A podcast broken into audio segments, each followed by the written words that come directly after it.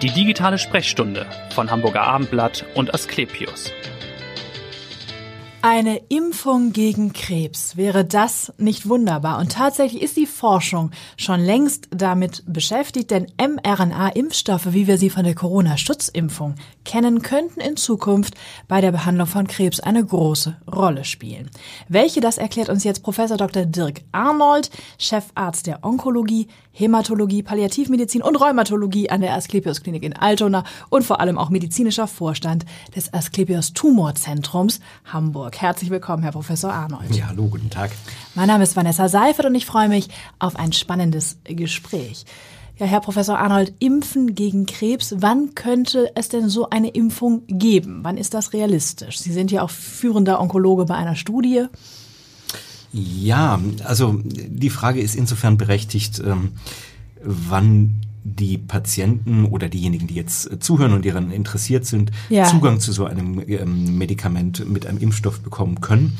Und da ist die Antwort äh, sehr klar. Ja, schon aktuell, ja, aber nur in klinischen Studien. Also das heißt, wir sind hier noch in der Phase dessen, dass die Erkenntnisse der Grundlagenforschung ähm, gerade in Studien abgebildet werden und noch nicht so, wie wir das bei den ähm, Covid-Impfstoffen kennen, wo sozusagen dann diese Entwicklung so schnell vorangegangen mhm. ist und auch manche Sch äh, Hürden übersprungen hat oder manche Schritte sehr schnell gegangen ja. sind.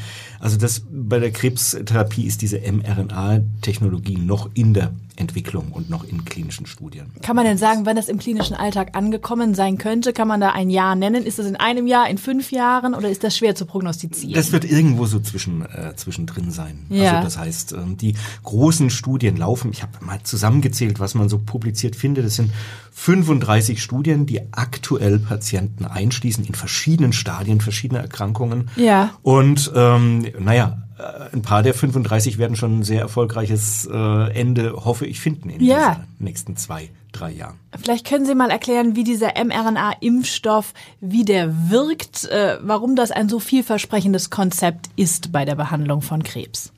Nun, es ist zunächst mal, ja, ein Impfstoff. Mhm. Und Impfstoffe in der Tumormedizin kennen wir in der Tat schon lange. Und jetzt ist die Frage, wie weit gehen wir denn zurück?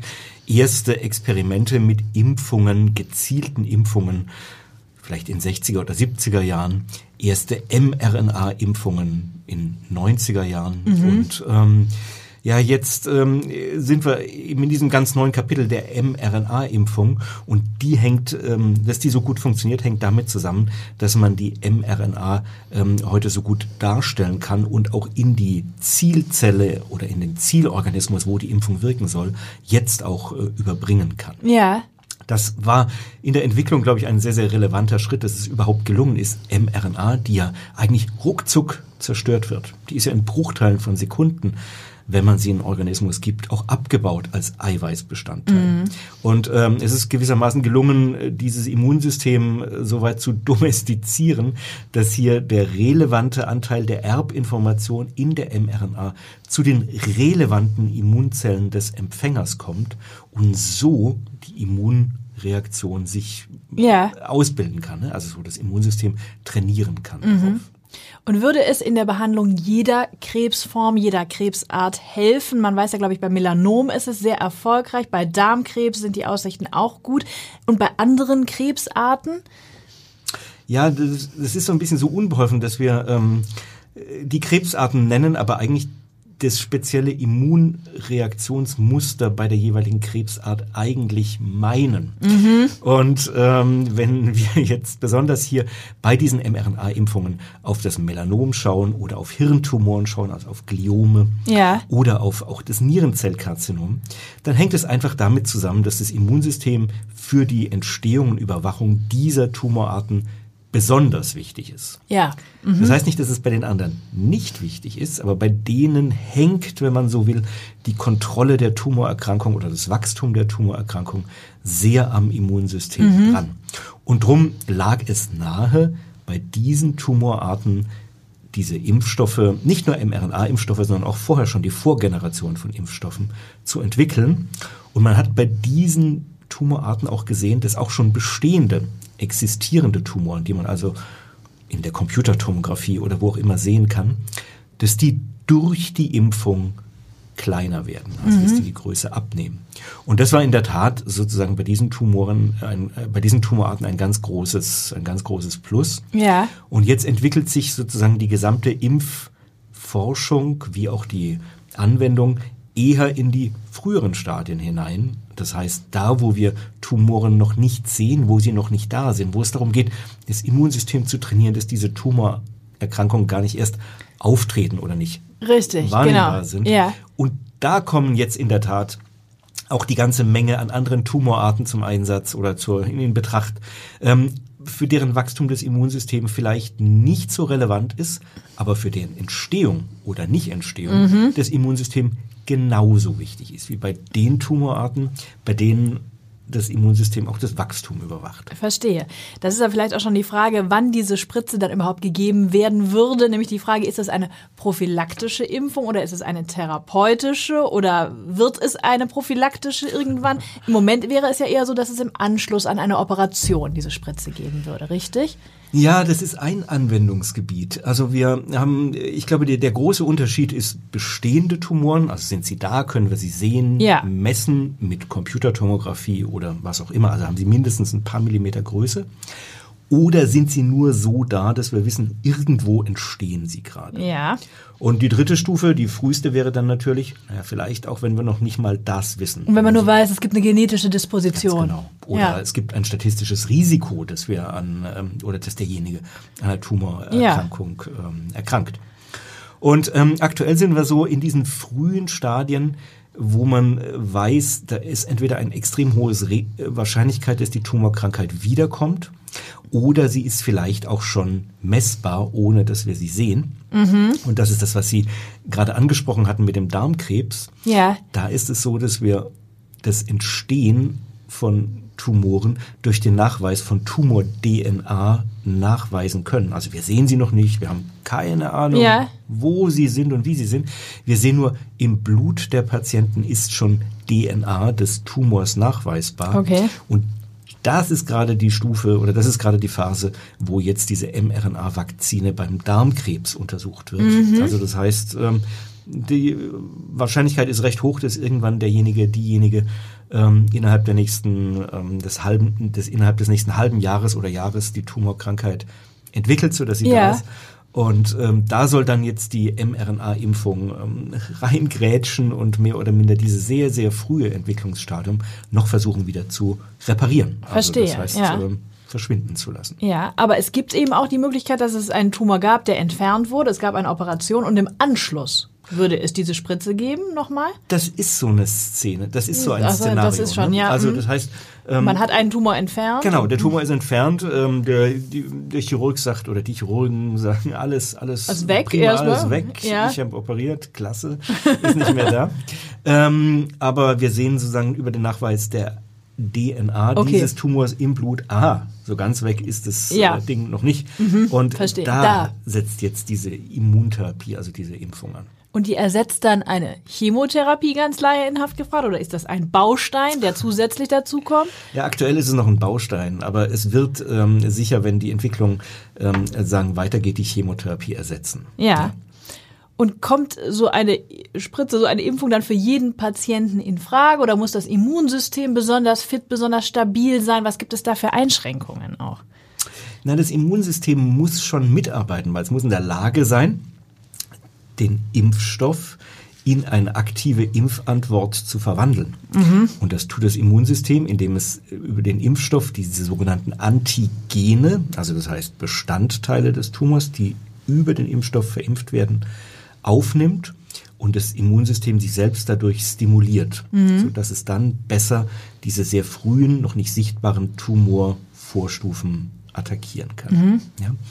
Das ist ähm, sagen die Situation, bei der wir glauben, dass wir am meisten ähm, äh, am meisten den sinnvollen Ansatz finden können. Ja. Gibt es denn äh, Nebenwirkungen, die man schon gesehen hat? Das war ja eine große Frage natürlich bei der Corona-Schutzimpfung, große Debatte, die, die Sorge vor irgendwelchen Nebenwirkungen einer solchen Impfung. die ist hier nicht anders, weil die Impfstoffe sind vergleichbar. Und das, das Prinzip ist vergleichbar, nämlich dass wir RNA des des Bösen, also des Virus oder RNA des Tumors sozusagen eben in den ähm, Menschen bringen, bei dem es wirken soll. Ja. Und ähm, die Nebenwirkungen sagen, des Immunsystems gegen diese fremde RNA sind entweder bei der Corona-Impfung oder bei der Tumorimpfung wahrscheinlich fast die gleichen. Mhm. So wie wir das jetzt aus den Studien auch absehen können. Also das heißt, es sind diese Symptome, die fast alle von den ähm, Corona-Impfungen kennen. Das ist die Abgeschlagenheit oder Fieber und, ja. und so Grippegefühl für ähm, ein, zwei Tage. Das ist nicht selten. Oder Schmerzen oder Jucken an der Einstichstelle oder der, mhm. nach dem Impfen der schwere Arm, wie auch ja. immer. Ähm, und richtig kompliziertere Nebenwirkungen, wo das Immunsystem einfach durch diese RNA-Verimpfung falsch überreagiert, wenn man so will, die sind wie bei der Covid-Impfung ähm, sehr, sehr selten. Mhm. Aber sie werden auftreten.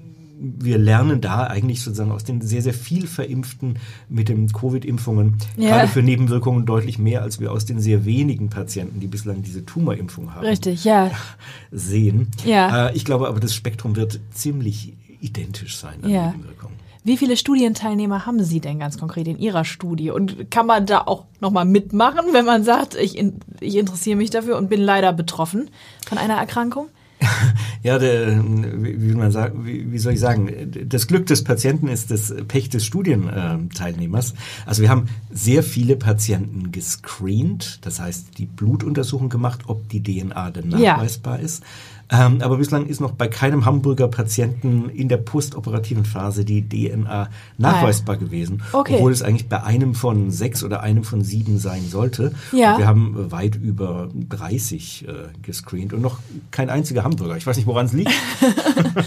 okay, also, aber ähm, ja. das heißt, wir haben selbst in den Hamburger Einrichtungen noch gar keinen Patienten, ähm, zum Glück für die Patienten, mhm. äh, impfen können, können weil wir. alle in der guten Risikogruppe gewesen sind, bei denen ein Auftreten der Krankheit oder ein Rezidiv der Erkrankung sehr unwahrscheinlich ist. Und das heißt, es ist eine bundesweite Studie oder sogar Weltweit. Weltweit sogar, okay. ja. Also die, diese, diese meisten dieser Entwicklungen sind in der Tat äh, weltweite ähm, Entwicklungen, die in den, in den verschiedenen Tumorarten laufen. Genau. Und Sie haben es eben schon angekündigt oder schon gesagt, es könnte also irgendwann mal eine tatsächlich Art prophylaktische Impfung sein, irgendwann, wenn man weiß, da gibt es eine genetische Disposition bei jemandem für vielleicht Darmkrebs oder Brustkrebs oder eine andere Form. Ja, das ist äh, noch sozusagen ein bisschen weiter nach vorne gedacht. Ja. Also aktuell in der Impfung nutzen wir ja in dieser Rezidiv-Prophylaxe-Impfung, nutzen wir eine Information, die wir aus dem bestandenen Tumor verwenden. Mhm. Nämlich die Tumoren sind ja entfernt worden, operativ. Kann man gerade über den Chirurgen so ein bisschen gescherzt. Ja, ja, ich aber gut. rausgeholt. Ja. Ähm, aber das, was der Chirurg rausholt, das wird auch genutzt, um damit den Impfstoff individuell herzustellen. Ja. Weil wenn der Tumor wiederkommt, ist es biologisch gesehen der gleiche, der schon mal da war. Also Mhm. kann man den Impfstoff aus dem entfernten Tumor entwickeln. Das heißt Ja. also, was wir in dieser Studie verimpfen, sind hoch, höchst individuelle Impfstoffe, die nur für denjenigen Menschen, für denjenigen Ja. Tumor. Aber ist das nicht wahnsinnig aufwendig? Das ist wahnsinnig aufwendig. Ja. Ja. Ist, die Frage ist tatsächlich, ob es denn so aufwendig sein muss oder ob wir Mhm. nicht mehr generalisieren können. Ja, okay. Aber wenn Sie jetzt fragen nach den frühen Stufen, dann wissen wir zum, dann wissen wir noch gar nicht, wie der Tumor denn aussehen wird. Richtig, ja. Also wir entwickeln einen Impfstoff, der gegen wahrscheinliche oder mutmaßliche Tumoreigenschaften sich richtet und geimpft. Mhm. Ja. Das wird die Schwierigkeit der Entwicklung in den ganz frühen Phasen werden. Also aktuell nehmen wir einen wie man so will, informierten Impfstoff. Ja. Und dort werden wir in Zukunft, wenn wir in die sehr frühen Stadien, in die ganz frühe Prophylaxe gehen, da werden wir ähm, eine biologisch uninformierte Situation haben. Und dann in der Tat richtet sich die Impfung gegen das statistische Risiko, dass die Erkrankung Okay. auftritt. Ja. Kurze Pause. Im Prinzip kommen wir damit natürlich in die Covid-Situation. Mhm. Weil in der Covid-Impfung sind die Impfungen auch bei jedem durchgeführt, Richtig. ohne dass wir wissen, ob derjenige. Da war es ja auch generalisiert. Dem, ja, Genau. Wir wissen nicht, ob derjenige denn an dem äh, Virus erkrankt oder nicht. Ne? Also heißt, äh, Ja, das stimmt. sind diese, diese Entwicklungsstufen, wo wir gerade Parallelen haben mit der Covid-Impfung. ähm, und wo wir ähm, das noch nicht haben. Ja. Nun sind Sie Onkologe, deswegen reden wir natürlich über mhm. Krebs, aber könnte mRNA-Impfstoff auch bei anderen Erkrankungen ein Baustein sein in der Behandlung? Also Stichwort MS, Morbus Crohn, da gibt es ja, glaube ich, auch Studien. Äh. Ja, in der Tat. Wir haben ähm, ja die Schwierigkeit mit dem Immunsystem ja, das ähm, wird das Immunsystem zum einen nutzen, um Schädlinge oder, oder Dinge, die der Körper nicht haben will, auszuschalten. Also das heißt Viren, Infektionserreger oder Tumoren. Mhm. Und auf der anderen Seite haben wir aber das Problem, dass das Immunsystem überreagiert und wir dann die Autoimmunerkrankungen haben, also ein zu stimuliertes Immunsystem. Ja. Und ähm, diese Vakzinierungen, die sind ähm, sozusagen in beiden, äh, an beiden Richtungen beteiligt. Also sowohl im Anschieben des Immunsystems besser zu bekämpfen. Ja. Aber es gibt auch mRNA-Impfstoffe, die dafür sorgen, dass Überreaktionen nicht stattfinden. Okay, das ja. wirkt dann etwas anders. Das bremst dann eher die überreagierenden Körperbestandteile, mhm. aber ist auch da ähm, denkbar und auch dort in Entwicklung. Ja. Und nun ist das ja im Grunde ein Teil der Immuntherapie, haben Sie schon gesagt. Wie erfolgsversprechend ist diese Impfung, diese Spritze im Vergleich zu anderen Ansätzen der Immuntherapie? Kann man das vergleichen? Ja, andere Wirkprinzipien wirken, sagt das Wort, ja, äh, an, an, an, anderen Stellen des ja, Immunsystems. Deswegen würde ich die gar nicht wirklich vergleichen. Okay. Der Trend geht eher dazu, diese verschiedenen Ansätze zu kombinieren. Mhm.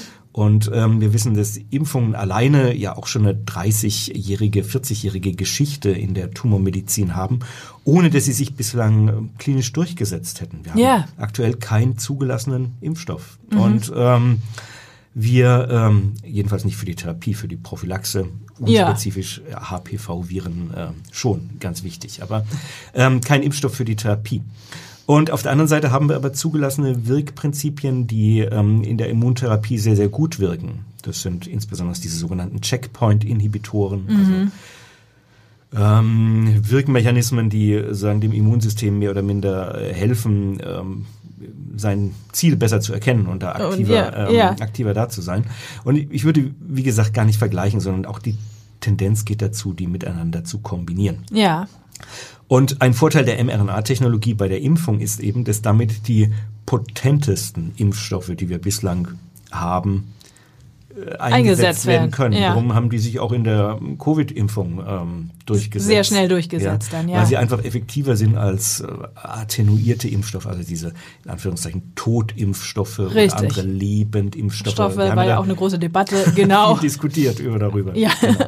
Aber die mRNA hat halt äh, wirklich den Vorteil, dass es das effektivste Prinzip ist. Und mhm. deswegen ähm, öffnet sich dieses Buch der, der Tumorvakzinierung halt nochmal neu mit dieser neuen Technologie. Ja, das heißt, Corona war auf gewisse Weise gar nicht schlecht, um hier diesen Impfstoff nochmal voranzubringen, auch für die Krebsbehandlung. Hat das nochmal einen Push gegeben oder war das ja vorher sowieso auch schon?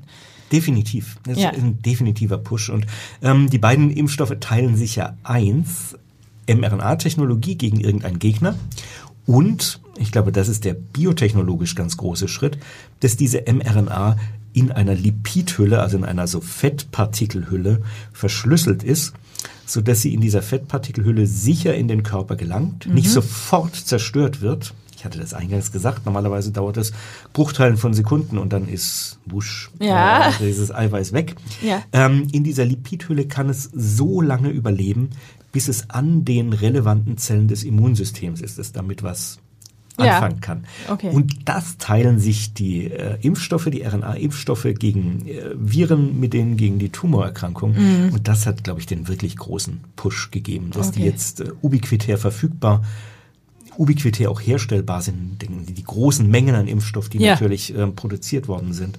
Das wäre für die Tumorvakzinierung niemals in dieser Menge ähm, passiert. Und in dieser Schnelligkeit natürlich sowieso auch nicht. Aber genau. Und ähm, insofern profitieren die äh, voneinander. das zumindest. Vielleicht noch mal ein ganz anderes Thema jetzt auch so im, im letzten Teil des Gesprächs. Wir haben jetzt darüber berichtet, den Versorgungsengpass bei Krebsmedikamenten ging ja jetzt in den Nachrichten rauf und runter. Wie sieht es da bei Asklepios aus? Ich weiß, Sie haben eine Taskforce auch zu dem Thema. Mussten Sie ein Medikament mal aufwendig beschaffen oder waren Sie in der glücklichen Lage, dass alles vorrätig und da war? Nein, wir haben das Thema und wir haben das Thema jeden Tag. Und mm. in der Tat ähm, haben ähm, jetzt die Deutsche Gesellschaft für Hämatologie und Onkologie, das in einer ähm, Presseerklärung in der Bundespressekonferenz auch nochmal darauf hingewiesen, ähm, wie die Situation denn tatsächlich aussieht.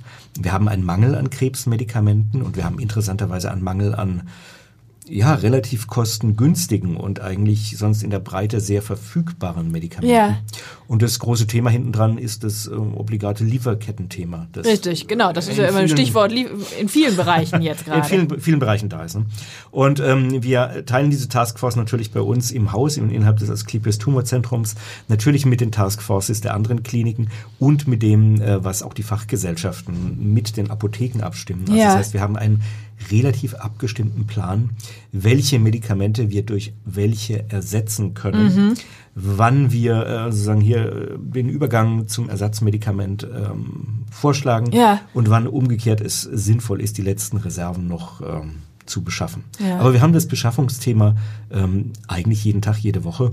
Die Taskforces ähm, jeder großen Klinikapotheke oder jeder, mhm. jedes Apothekenverbunds ähm, treffen sich jede Woche, um einfach zu sehen, wie ist die aktuelle Situation im Nachschub und in der ähm, Beschaffung. Aber ist das nicht unglaublich, dass man denkt, man ist in einem Land mit dem vermeintlich besten Gesundheitssystem und hat dann jeden Tag mit so einem Engpass zu kämpfen? Ja, das ist in der Tat. Ähm, ist natürlich ein politisches äh, Thema am Ende auch, aber äh, es ist in der Tat schrecklich. Also es ist in der Tat äh, schrecklich, das Patienten in dem Kontakt ja. sagen zu müssen, eigentlich müssten sie für ihre Krebserkrankung, und das sind ja belastende Situationen Richtig. für den Patienten, ne, ähm, müssten sie dieses Medikament bekommen, aber äh, blöderweise haben wir das gerade nicht da und ähm, ja. versuchen gerade was aus England zu kriegen. Paradoxerweise England, denkt man, Mangelland Nummer eins, aber da funktioniert ganz Brexit. gut. Ja.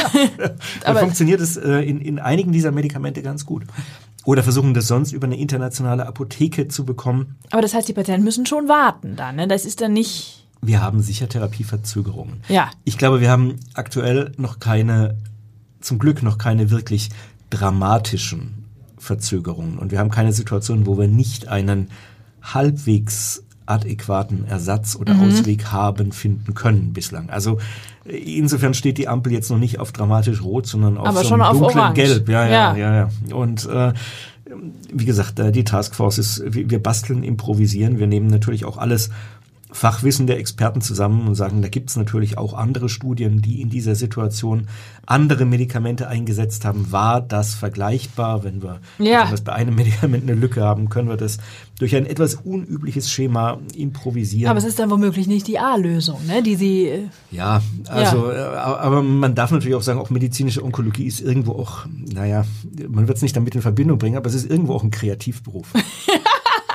Also genau, man muss dann eine Lösung finden, zumindest Definitiv. in solchen Situationen. Definitiv. Haben Sie denn das Gefühl, da ist Bewegung drin jetzt durch den Bundesgesundheitsminister, der ja gesagt hat, er will jetzt alles dafür tun, dass äh, diese Engpässe nicht mehr da sind oder sich auflösen möglichst schnell?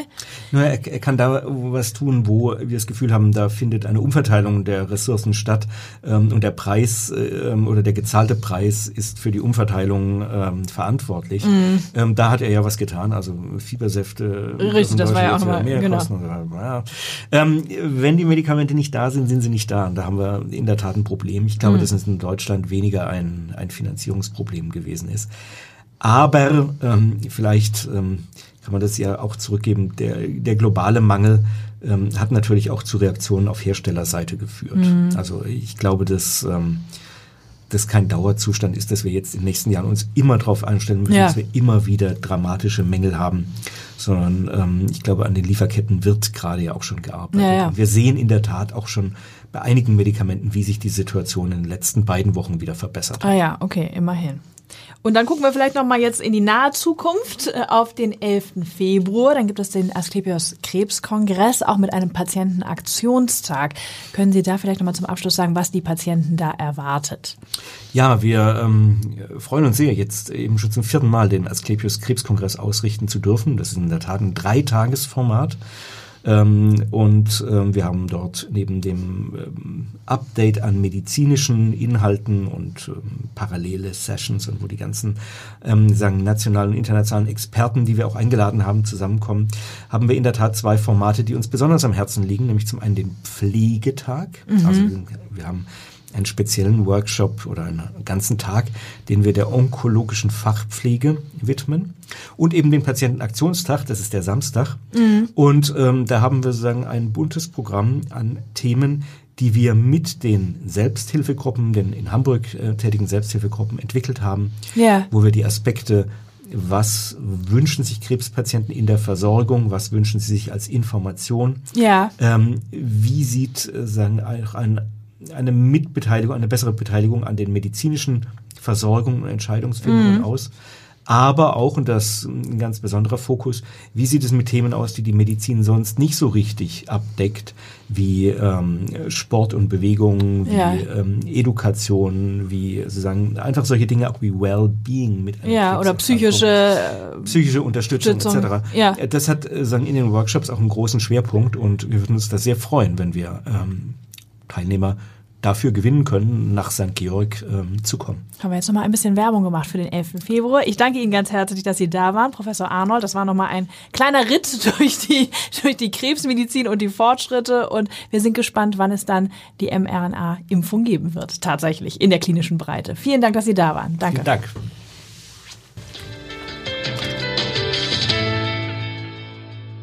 Weitere Podcasts vom Hamburger Abendblatt finden Sie auf abendblatt.de slash podcast.